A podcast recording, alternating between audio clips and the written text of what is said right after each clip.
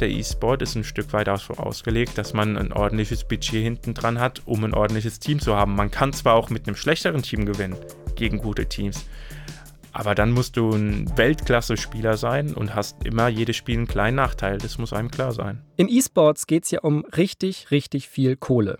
Und zwar nicht nur für die Spieler, sondern vor allem für die Spieleunternehmen. Denn E-Sports ist für die Spielehersteller ein lukratives Geschäftsmodell, das im Idealfall noch mehr Spieler, also noch mehr Kunden generiert. Symbolisch dafür steht Electronic Arts, kurz EA, das ist der Hersteller vom Spiel FIFA. Denn wer in FIFA ein erfolgreicher E-Sportler werden will, muss sich nicht nur jedes Jahr das neueste Spiel für 60, 70, 80 Euro kaufen, sondern auch gleichzeitig mehrere tausend Euro in Spielerpacks investieren, um ein Team zusammenzustellen, was sich im Idealfall mit den Besten messen kann. Darum geht es in der Folge heute. Ich habe Benedikt Salzer vom VfL Wolfsburg interviewt. Willkommen zur Weihnachtsfolge von Unmuted. Willkommen zum Podcast, in dem wir die Hintergründe aus der Welt des E-Sports recherchieren. Ich bin Caspar von Au. Ho, ho, ho und ich bin Yannick Hannebohn. Für die Folge heute habe ich Benedikt gefragt, warum seiner Meinung nach FIFA das beste Spiel ist und eine überraschende Antwort erhalten. Es ist wahrscheinlich nicht das beste Spiel, ist auf jeden Fall meine Meinung. Nicht spoilern, Yannick, nicht spoilern. Deine Meinung kennt jeder. Benedikt erklärt mir außerdem, warum die wichtigen Turniere und Ligen in FIFA überhaupt erfordern, dass man Geld in sie investiert. Und er hat mir verraten, ob seiner Meinung nach vielleicht FIFA sogar ein Spiel für Reiche ist. Ich bin gespannt. Activated. Unmuted heute mit Salzor.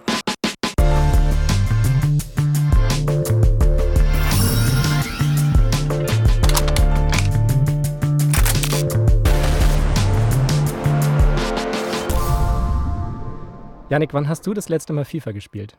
Ich, ähm, FIFA habe ich, glaube ich, das letzte Mal an Silvester gespielt, als wir bei dir gefeiert haben. Also letztes Jahr, das ist gar nicht so lange her. 2019. Sagt dir der. Also 2018 auf 2019. Wir haben es verstanden. Okay. Sagt dir der FIFA Ultimate Team Modus was? Ähm, nee, da muss ich passen. Dann erkläre ich es dir kurz, das ist nämlich für die Folge wichtig. Sehr gut. FIFA Ultimate Team ist ein Online-Modus, der vor ein paar Jahren eingeführt wurde. Mhm. Kannst du dir ungefähr vorstellen wie ein digitales Sammelkartenspiel? Also am besten vielleicht mit Pokémon-Karten vergleichen. Das habe ich gespielt. Und was muss man da machen? Ja, viel Booster-Packs kaufen, ne? Genau. Und was ist in diesen Booster-Packs drin? Im Idealfall so eine silberne Pokémon-Karte. Und in einem FIFA Ultimate Team Pack ist im Idealfall ein Lionel Messi drin. Mhm. Der ist aber sehr, sehr, sehr selten. Sehr klar. Das heißt, du musst dafür richtig viele Packs kaufen. Mhm. Du kannst dir die Packs auch erspielen mit der Währung in FIFA, den FIFA Coins.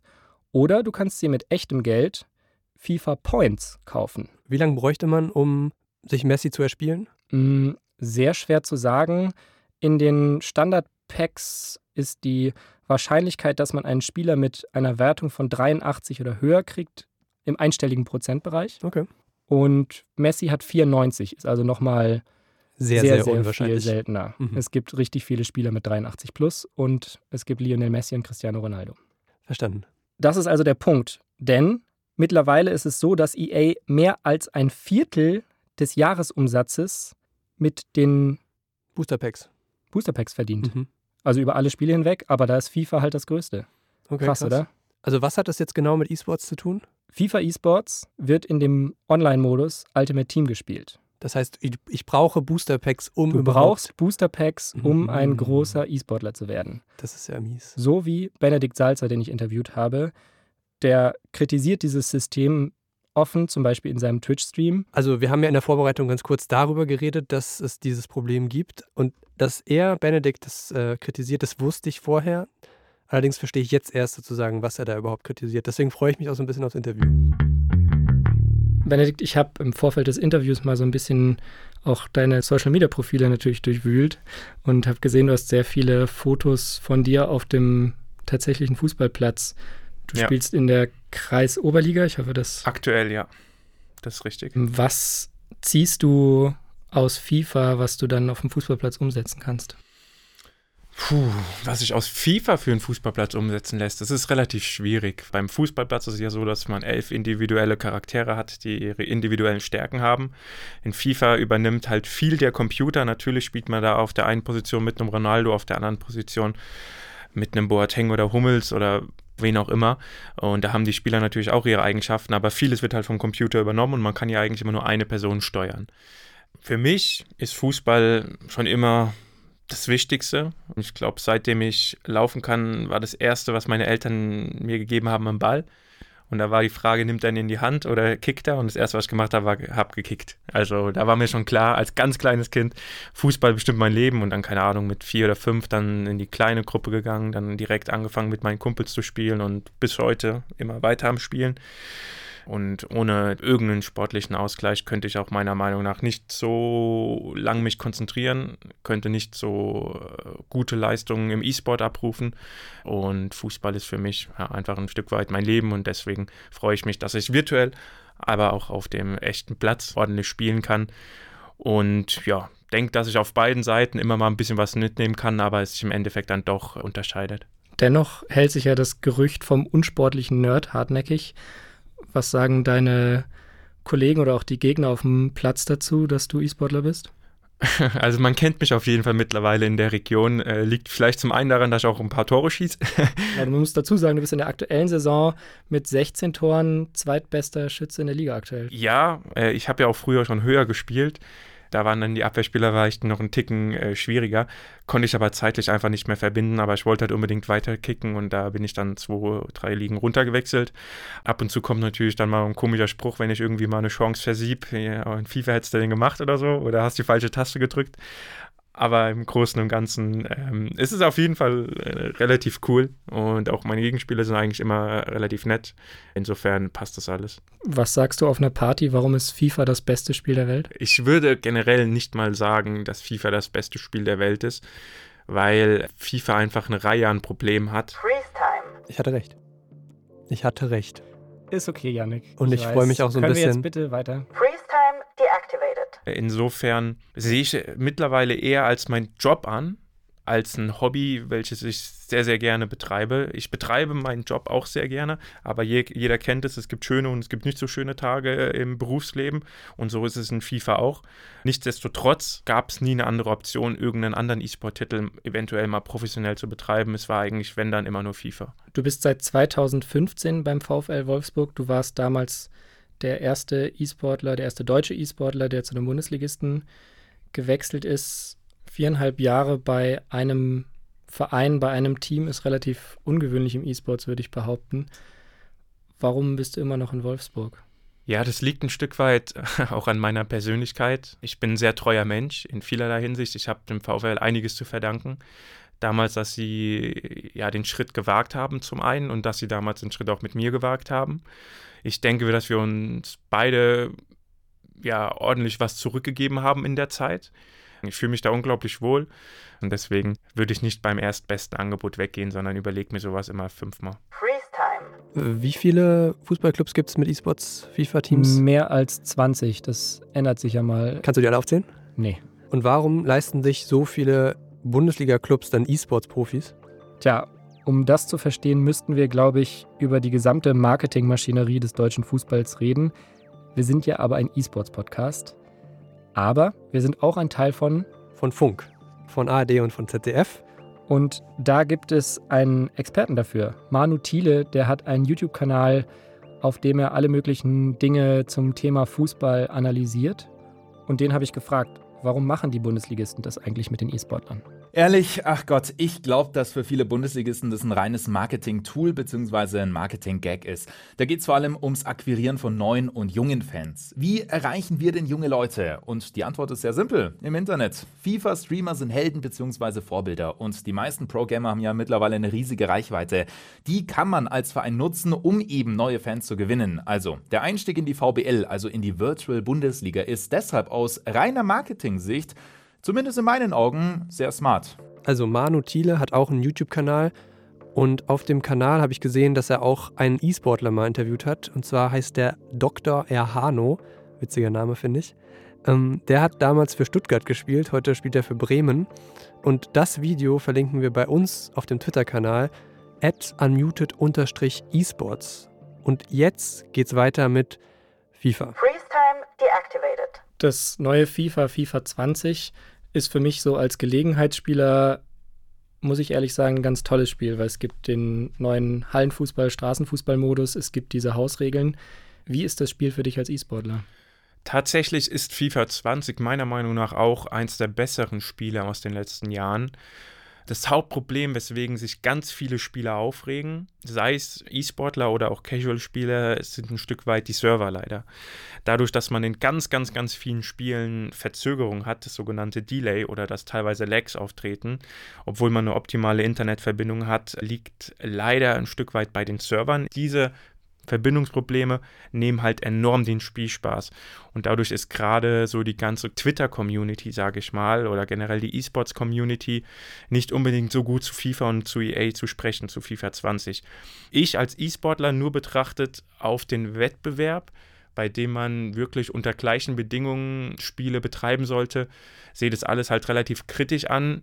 Denn wenn man gegen irgendeinen spielt, der eine bessere Verbindung zu den Servern hat als man selber, hat man einen ordentlichen Nachteil. Und dann ist das Ganze deutlich problematischer. Gab es denn das Problem auch schon in FIFA 19 oder FIFA 18 mit den Servern? Ja, definitiv. Also die Serverproblematik ist eigentlich eine Problematik, die sich schon ja, seit Jahren zieht. Ich glaube, es ist auch nicht so leicht zu beheben. Im Großen und Ganzen sind wir E-Sportler oder auch die FIFA-E-Sportler halt ein relativ kleiner Teil im Vergleich zu den ganzen, ganzen, ganzen Casual-Spieler, die das eventuell auch gar nicht merken. Deswegen könnte ich mir auch vorstellen, dass EA da nicht so viel unternimmt, weil wenn 2% der Spieler sich nur beschweren und die restlichen 98 es teilweise nicht merken oder es auch die nicht so interessiert, ist halt auch immer eine Frage, wie viel Geld sie dann in die Hand nehmen wollen, um die 2% dann auch glücklich zu schätzen, beziehungsweise glücklich zu machen. Freeze time. Wie viele Spieler gibt es denn insgesamt bei FIFA? Also wie groß ist das Spiel verglichen mit League oder Counter-Strike? Ich habe mal eine Zahl gesehen von EA vor kurzem, dass es mehr als 10 Millionen FIFA-Spieler weltweit sind. League ist das Legends, viel? Also ist viel, aber. Ist viel, aber League of Legends sind deutlich mehr. Es sind nochmal zehnmal so viel. Also mehr als 100 Millionen war so eine Zahl, die ich mal gehört habe. Die ist aber wiederum ein paar Jahre alt. Mhm. Trotzdem würde ich behaupten, ist FIFA wahrscheinlich in Deutschland nochmal deutlich beliebter, weil Deutschland ja einfach Fußballland ist. Ne? Fußball. Freeze time deactivated. Aber wäre es dennoch, wenn es jedes Jahr in jedem FIFA immer dieselben Probleme gibt, nicht sinnvoller, von diesem jährlichen Rhythmus abzurücken und lieber ein Spiel kontinuierlich zu verbessern? Ja, es gibt ja jedes Jahr immer wieder diese Thematik oder diese Fragestellung, ob EA nicht ein Spiel auf den Markt bringen sollte mit jährlichen DLCs beispielsweise oder großen Patches. So machen es ja andere Spiele. So machen es andere Spiele ja auch. So. Natürlich ist da die kommerzielle Sicht von EA dahinter, die das halt ein Stück weit verneint. Sie wollen natürlich viel Geld verdienen, das will jeder große Konzern, das ist ja normal.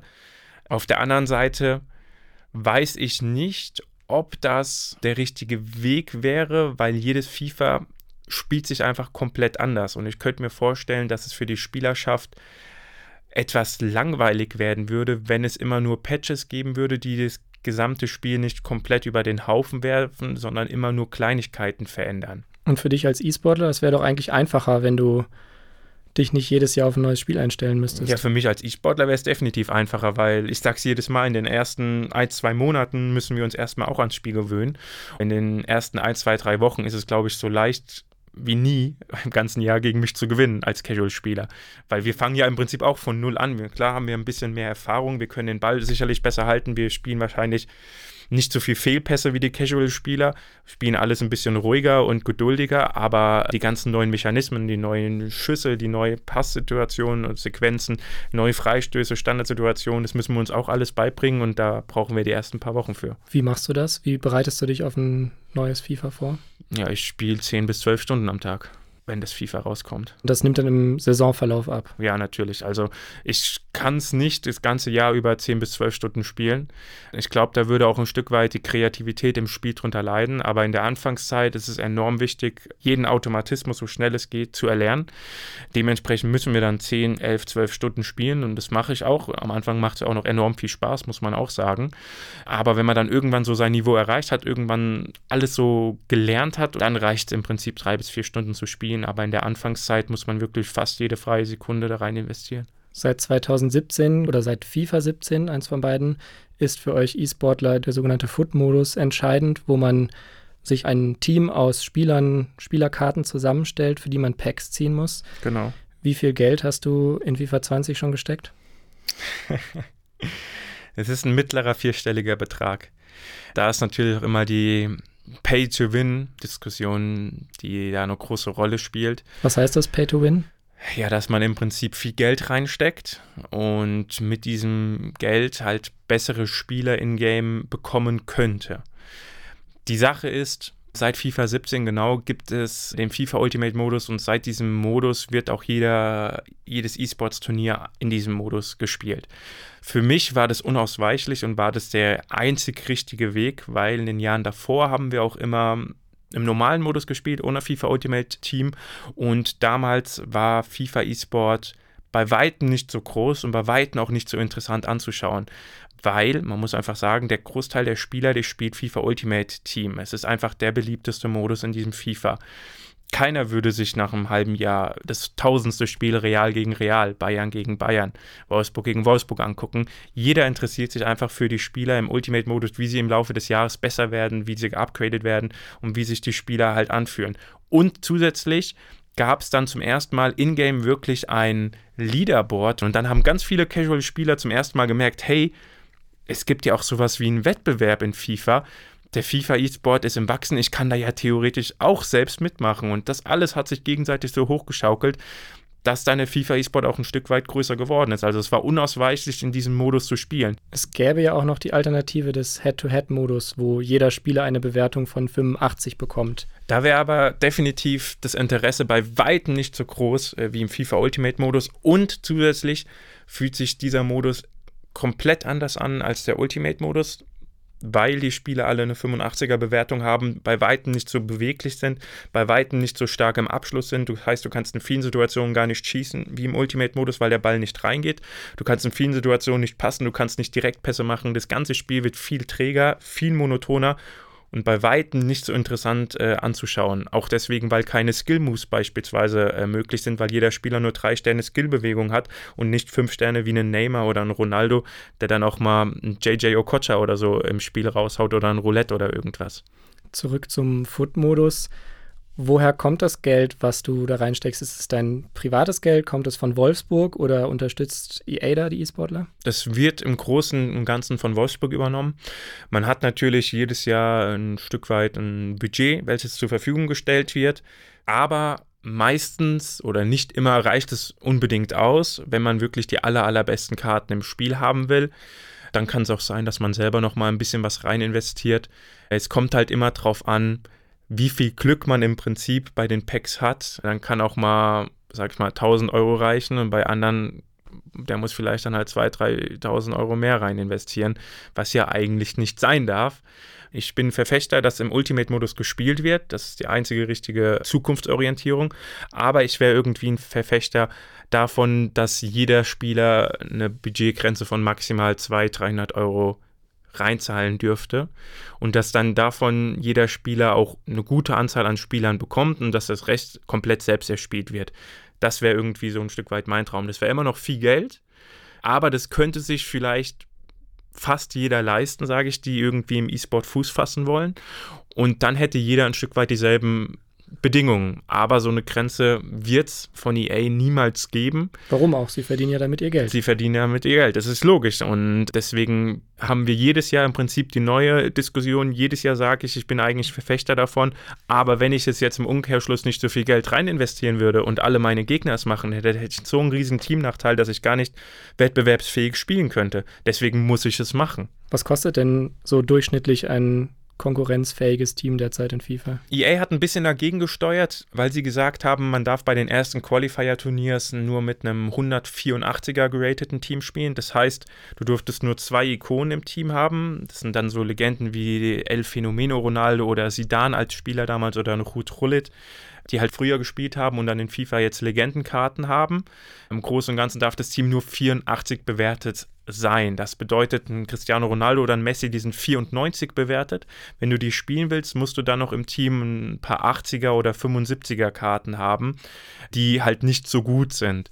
Trotzdem ist für ein Pi mal Daumen über einen Daumen geschätzt, mm, für so ein 184er Team brauchst du bestimmt deine 2.500 Euro. Krass. Schätzen. Also ist FIFA momentan aber ein Spiel für Reiche. Zugespitzt formuliert. Der FIFA E-Sport, würde ich sagen, ist schon ein Stück weit ein Spiel für Reiche. Man kann sich natürlich auch viel erspielen im Spiel. Allerdings muss man einfach sagen, der Belohnungsfaktor, wenn du im Spiel die 30 Siege in der Weekend League spielst, in die Top 100 kommst, hast du viel Coins, die du bekommst und du bekommst extra Packs, bei denen enorm viele gute Spieler drin sind. Trotzdem ist es im Endeffekt zufällig, welche guten Spieler da drin sind. Dieses Belohnungssystem ist in FIFA einfach äh, zu zufällig. Es ist halt, ja, im Prinzip ein halbes Glücksspiel. EA betitelt es ja immer als Überraschungsbox, wie die Überraschungseier. Man weiß nicht, was drin ist, aber es ist immer irgendwas drin. So ist es in den Packs. Das heißt, sie könnten aber auch ihre Einnahmen so ein bisschen mehr steuern, wenn sie einfach die Wahrscheinlichkeit für gute Spieler in den Packs runterschrauben. Natürlich, das ist der ganze Punkt. Und dann auch den Sweet Spot finden, wo Teams noch bereit sind, für Spieler Packs zu investieren und wo das ganze System wahrscheinlich ineinander zusammenfällt, weil es zu teuer wird. Ich denke tatsächlich, dass das geht. Und momentan steigen die Einnahmen aus FIFA Ultimate Team Jahr für Jahr. Also sie scheinen da ein ganz gutes Rezept gefunden zu haben. Und gibt es dann auch Teams, die sich aktiv dagegen wehren? Gegen dieses Money-Making-System? Nicht organisiert. Also mhm. kommt gleich noch im Interview, Salzer, ich habe ihn gefragt, was er dagegen macht, aber. Okay, weiter. Freeze time deactivated. Der E-Sport ist ein Stück weit auch so ausgelegt, dass man ein ordentliches Budget hinten dran hat, um ein ordentliches Team zu haben. Man kann zwar auch mit einem schlechteren Team gewinnen gegen gute Teams, aber dann musst du ein Weltklasse-Spieler sein und hast immer jedes Spiel einen kleinen Nachteil. Das muss einem klar sein. Hättet ihr Spieler nicht vielleicht den Einfluss auf EA dazu sagen, macht da mal was dran, ändert da was? Dafür sind wir E-Sportler viel zu wenig. Es wäre theoretisch nur möglich, wenn alle Vereine, alle Agenturen auf der Welt sich zusammenschließen und sagen, im FIFA E-Sport wollen wir nicht mehr, dass es so weitergeht. Aber selbst dann glaube ich nicht, dass EA irgendwas daran ändern würde. Im Endeffekt ist EA einfach ein Unternehmen, welches halt ja, Gewinn erzielen muss. Dementsprechend würden sie niemals irgendwie eine Obergrenze oder generell eine Einzahlgrenze für den E-Sport zusammenstellen. Und wir alle E-Sportler sind eigentlich auch der Meinung, dass es so nicht unbedingt weitergehen kann. Trotzdem wird es im Endeffekt jedes Jahr wieder gemacht. Wäre es eine Option zur Konkurrenz zu Pro Evolution Soccer zu wechseln? Für mich auf keinen Fall. Einfach nur deswegen, weil ich mit Pro Evolution Soccer noch nie so wirklich was am Hut hatte. Jedes Jahr aufs Neue spiele ich die Demo, weil die auch immer vor FIFA-Demo rauskommt. Aber es ist ein ganz anderes Spiel. Es hat bei Weitem nicht so einen großen E-Sports-Markt wie in FIFA. Das heißt, die Reichweiten sind bei Weitem nicht so groß. Die Spielerschaft ist bei Weitem nicht so vorhanden und ich konnte mich in den letzten Jahren noch nie wirklich mit dem Spiel identifizieren. In dem Sinne musste ich auch nie wirklich und wollte ich dann auch nie wirklich irgendwie was mit PS machen, weil FIFA eigentlich immer meine Nummer eins war. Trotzdem machst du als E-Sportler, ob du es willst oder nicht, Werbung für das Spiel. Wie siehst du das? Ja, klar mache ich Werbung für das Spiel. Ich spiele es ja im Prinzip auch tagtäglich und es ist ja meiner Meinung nach auch ein relativ schönes Spiel, aber alles hat halt immer so ein bisschen seine Schattenseiten und die müssen halt dann offen und ehrlich angesprochen werden und das sehe ich auch mich als Person so ein Stück weit des öffentlichen Lebens auch in der Pflicht. Und dann sage ich natürlich offen und ehrlich auch meine Meinung, aber natürlich nicht unter der Gürtellinie, sondern so, dass normal noch kommuniziert werden kann. Das betreibe ich beispielsweise auch täglich in meinen Streams. Trotzdem machst du Werbung für ein Spiel, das, wenn man es zugespitzt formuliert, Kindern und Jugendlichen das Geld aus der Tasche zieht. Auch Leute, die nicht mehr minderjährig sind, über 18, die jetzt sagen wir mal 2000, 3000 Euro in ein Team stecken, in der Hoffnung, im E-Sport erfolgreich zu sein. Wie verhinderst du das, dass solche unbedarften Zuschauer da irgendwie so viel Geld reinstellen. Naja, ich verhindere das in dem Sinne, indem ich in jedem Stream zehnmal sage, öffnet keine Packs, weil die Leute bei mir sehen, dass in den Packs zu 99,9% nur schlechte Spieler drin sind. Ich weiß gar nicht, wie oft ich am Anfang vom Jahr darauf hinweise, dass die Leute es nicht machen sollen. Im Endeffekt, ja, jeder, der über 18 ist, ist auch natürlich selbst sein Mann. Er kann natürlich selbst für sich entscheiden. Aber ich sage den Leuten immer, hey, es ist mein Job, ich kriege das ein Stück weit bezahlt aber ihr solltet es auf keinen Fall machen. Hast du das Gefühl, es wirkt? In vielerlei Hinsicht ja. Aber dann kommt natürlich auch immer auf die Community drauf an. Ich würde sagen, meine Community ist im Durchschnitt auch ein Stück weit älter als Community eventuell von anderen YouTubern oder E-Sportlern. Liegt eventuell daran, dass ich ein bisschen älter bin im Vergleich zu den anderen Spielern. Und jetzt auch nicht unbedingt so extrem eskaliere, wenn ich eine gute Karte oder sie ziehe, dass ich meinen Tisch kaputt mache oder durchs Zimmer springe oder irgendwas. Die Community richtet sich einfach ein Stück weit nach dem Streamer und ich habe viele Leute bei mir im Stream, die ja auch dann irgendwann gesagt haben, hier, ich habe vielleicht mal für 100 Euro Packs aufgemacht, aber es macht einfach keinen Sinn mehr. Du hast recht, ich sehe ja jeden Tag bei dir im Stream, es bringt ja gar nichts so im Prinzip. Aber wie ich vorhin schon gesagt habe, jeder kann selbst darüber entscheiden und viele machen es halt dann auch, aber es ist halt ihre eigene Entscheidung. Vielen Dank, Benedikt. Kein Problem.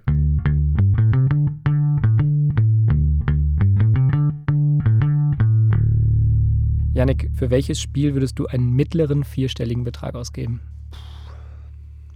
Für keins. Ich würde mir einfach ein Umsonstspiel holen. Ja. Was ist da dein Favorit? Gerade? Fortnite? Okay, okay. Hätte ich jetzt nicht gedacht. Und hast du dir ein Spiel zu Weihnachten gewünscht? Was liegt da unterm Tannenbaum? Ich will mir auf jeden Fall noch ein Spiel holen und zwar Fallen Order. Also kein E-Sports-Titel. Okay, bevor wir uns hier verquatschen, das war sie, die Weihnachtsfolge von Unmuted. Wir sind ein Podcast von Funk, von ARD und ZDF. Ich bin sehr krank.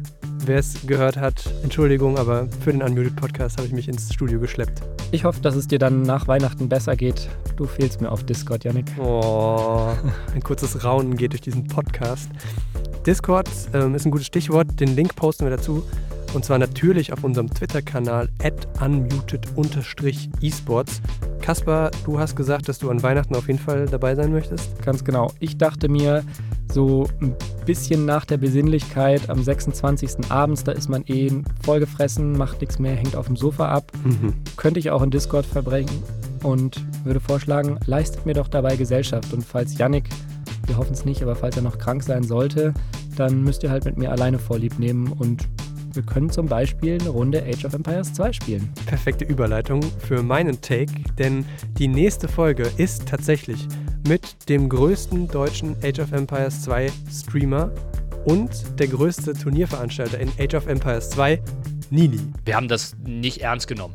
Und plötzlich wurde es halt so beliebt und unsere Lieblings-Age of Empires LAN in, in der Nähe von Kassel wurde plötzlich die Dota LAN. Und dann wurde es plötzlich die Dota 2 LAN und plötzlich kamen keine Age of Empires Spieler mehr. Da haben wir schon mitgekriegt, okay, es gibt gerade irgendwie einen Wandel. Die Folge hört ihr dann bei uns ab dem 30. Dezember, wie immer montags. Auf Spotify oder auf Apple Podcasts. Und auf Apple Podcasts könnt ihr uns bewerten. Das wäre doch ein schönes Weihnachtsgeschenk. Das wäre ein wirklich schönes Weihnachtsgeschenk, ja. Frohe Weihnachten. Frohe Weihnachten, Kasper.